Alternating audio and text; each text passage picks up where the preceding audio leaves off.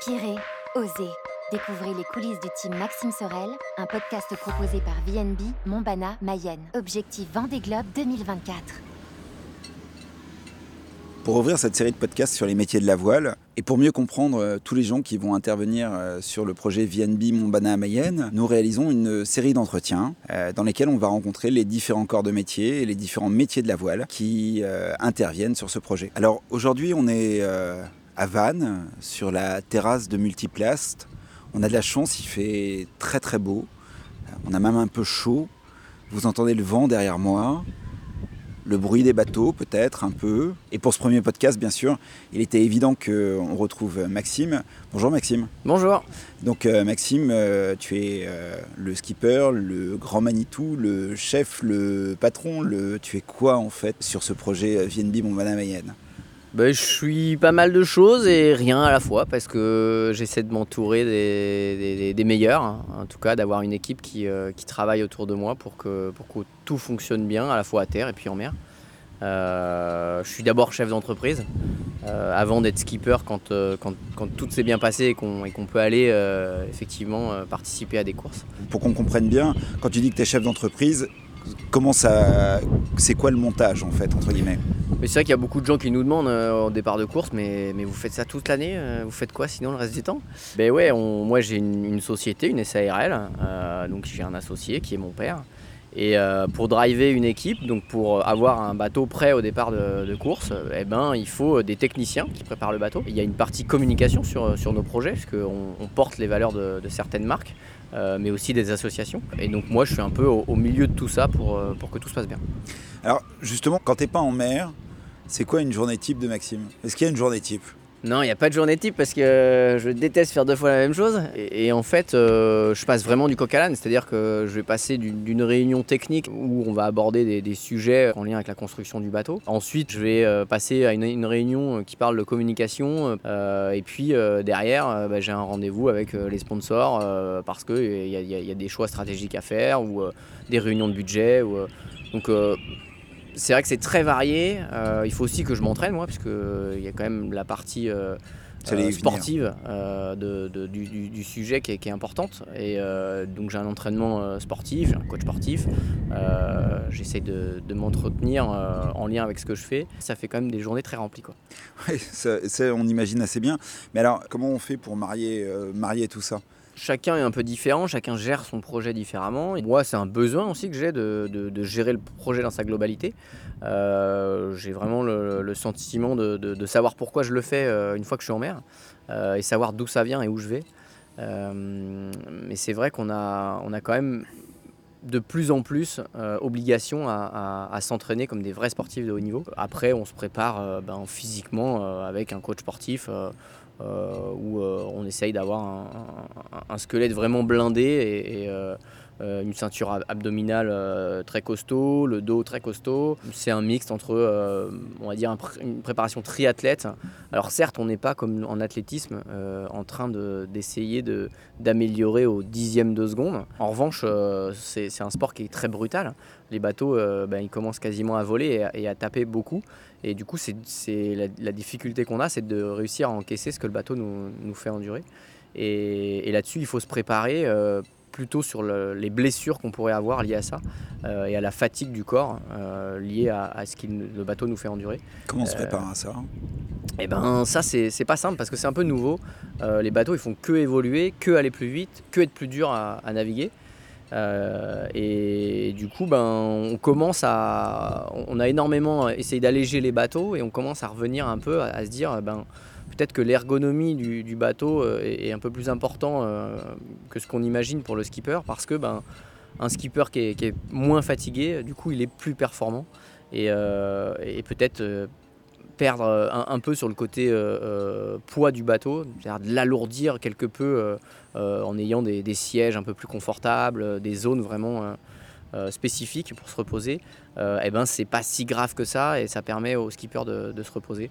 Donc là vraiment on est, dans cette étude là et dans Et dans ce schéma-là aujourd'hui, euh, surtout pour les courses comme le Vendée Globe, hein, clairement, qui sont des courses très longues, euh, et on a euh, des courses qui sont plus courtes comme la Route du Rhum, la Transat Jacques Vabre, où là on, on peut se passer de, de, de, de toutes ces choses-là. Alors c'est une année un peu particulière parce que vous êtes en train de construire le bateau. Du coup, tu navigues moins ou tu te débrouilles pour naviguer toujours euh, autant? Comment ça se passe euh, à un skipper qui n'a pas de bateau? Clairement, cette, cette année, je vais naviguer un peu moins que, que les autres années.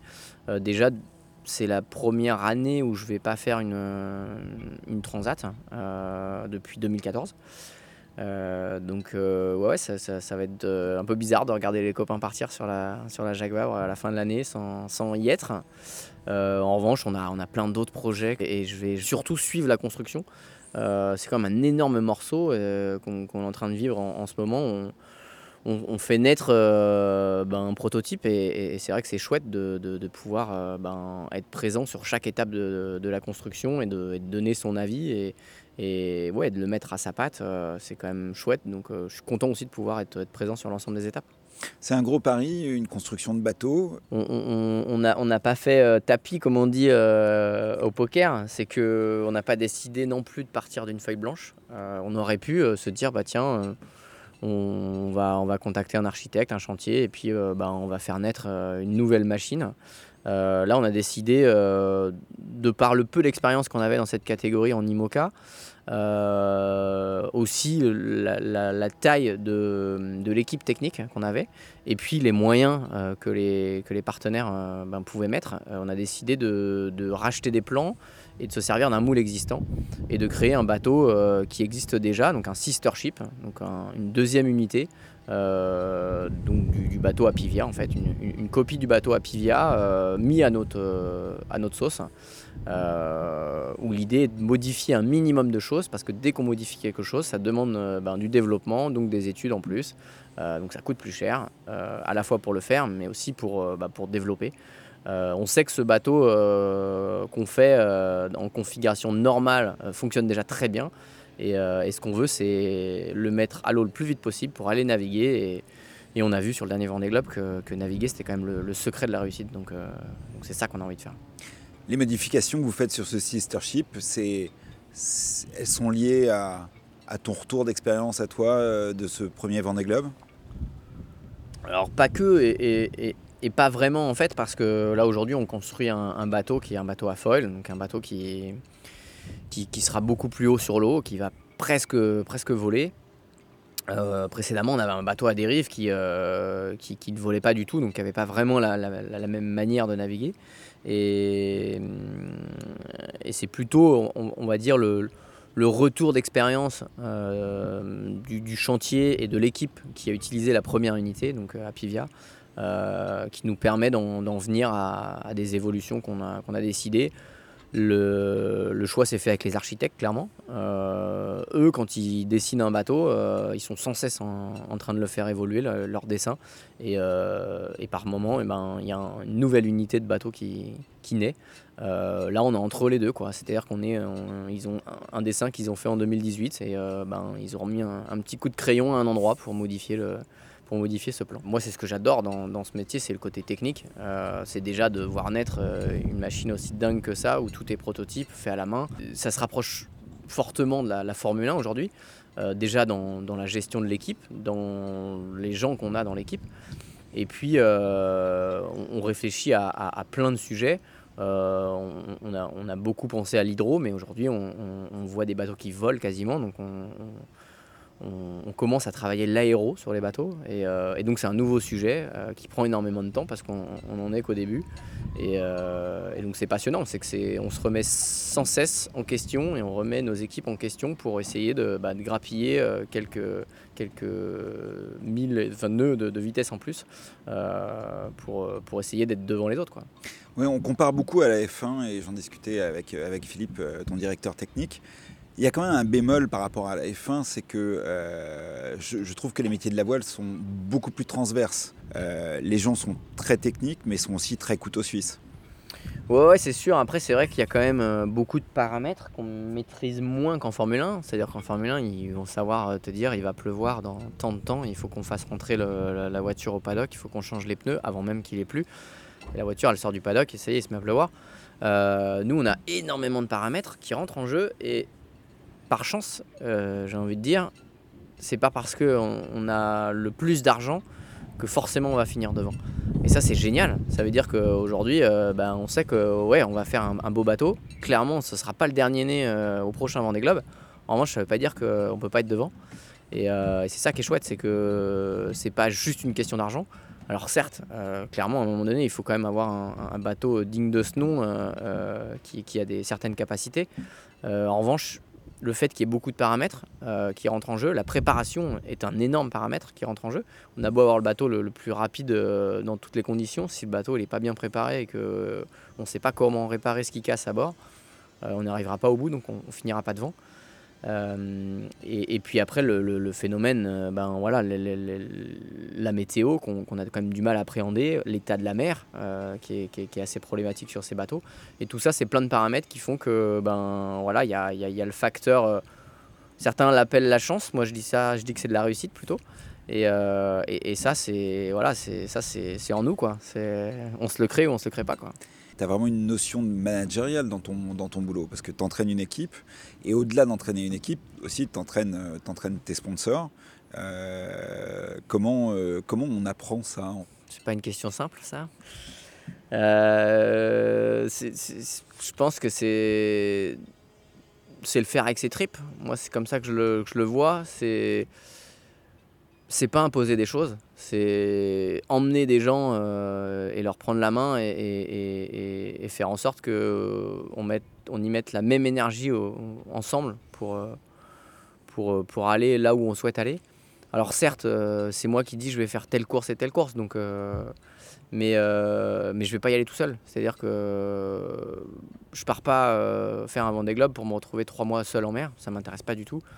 En revanche, euh, j'ai vraiment envie de, le vivre à fond avec toutes mes équipes, à la fois dans la préparation, parce que c'est quand même un truc de dingue de préparer un tour du monde en solitaire, mais aussi sur l'eau. C'est-à-dire qu'une fois sur l'eau, euh, quand on voit l'énergie que les, gars ont mis à préparer le, bateau, ben on, sent euh, ben toute l'énergie qu'ils ont mis pendant qu'on fait cette course, parce que dans, tout ce qu'on voit autour de nous, ben, on sait que ça a été préparé avec soin et qu'ils ont pensé à toutes les phases. Et pendant qu'on est en mer, ils vivent ça avec nous. Et, je pense que ça se fait assez naturellement. C'est simplement que c'est des gens qui ont envie. Euh, et on met un peu le lien dans, tout ça pour que, pour que, ça se passe euh, du mieux possible. Donc euh, c'est chouette. Pour ce nouveau projet, tu accueilles, un nouveau sponsor. La famille de sponsors s'agrandit. Est-ce que c'est une richesse d'avoir plusieurs sponsors? Ben oui, c'en est une parce que déjà c'est une aventure qui se partage. C'est-à-dire que si on partait tout seul sans, que personne nous regarde, ça n'aurait pas vraiment de sens. on porte des valeurs, les valeurs de, nos sponsors, donc de, là des, trois entreprises, hein, VNB, Montbana et, et, le département de la Mayenne. Et on a de la, chance d'avoir un sport qui, se raconte. Parce que bah, quand on part, euh, les gens ils voient plus rien. Euh, et, du coup, il faut, qu'on le raconte parce que sinon ça n'a aucun intérêt. Quoi. Et, plus on est nombreux à, vivre ce projet euh, de l'intérieur, eh ben, plus ça fait rayonner le, projet loin parce que plus de gens en parlent. Et, ça permet justement de, bah, de, soutenir des causes comme, comme celle que je soutiens auprès de vaincre la mucoviscidose. Euh, et, donc oui, plus on, plus on est nombreux euh, à partager l'aventure, euh, plus ça résonne fort et, plus ça a de sens pour moi. Aujourd'hui, c'était une journée un peu spéciale. On est chez Multiplast et tu as accueilli donc tes trois sponsors pour leur montrer la pose d'âme sur la coque et le pont. ils ont découvert donc pas découvert le bateau, mais ils ont découvert la construction du bateau. Si ça vous dérange pas, et après on, a déjà ouvert le bar, mais mais on fera encore plus après. Euh, déjà pour vous souhaiter une bonne rentrée à tous, parce qu'il y a quand même un bon paquet qui, reviennent de vacances. Euh, c'est plutôt sympa, une rentrée sur euh, le rooftop de chez Multiplace, donc on les remercie pour, pour l'accueil. merci à nos guides à nos guides pour la, pour la visite. Pour vous donner les grandes lignes, euh, le chantier avance très bien, euh, on est content, on est vraiment dans les clous par rapport à ce qu'on s'était fixé en planning. Euh, mais bon, on a, on a Philoun qui est au quotidien sur le, dossier que vous connaissez tous et, qui, qui suit ça de main de maître. Donc euh, voilà, les, grosses étapes, c'est ça. Hein, euh, ces pièces qui sont ici vont, arriver chez euh, Merconcept en novembre. Et après, il y aura tout le squelette du bateau qui, est en train de se faire déjà chez Merconcept et qui sera mis en place à partir de ce moment-là. Donc on commencera à avoir un bout de bateau qui ressemble à un bateau. je pense au mois de, de mars, ça ressemblera plus à un bateau. on essaiera de faire quelque chose un petit peu avant pour que vous voyez les différentes étapes. C'était comment cette journée en fait?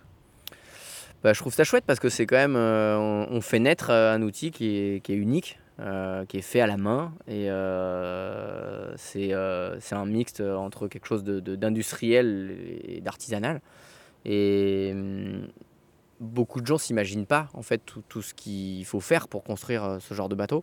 C'est des bateaux qui sont vraiment soumis à rude épreuve et donc il y a énormément de gens à, contribuer à la construction de, de ce genre de bateau. C'est très minutieux. Et, c'est surtout, on, touche quand même le rêve du bout des doigts. C'est-à-dire qu'ils ont posé la main sur la coque pour la première fois.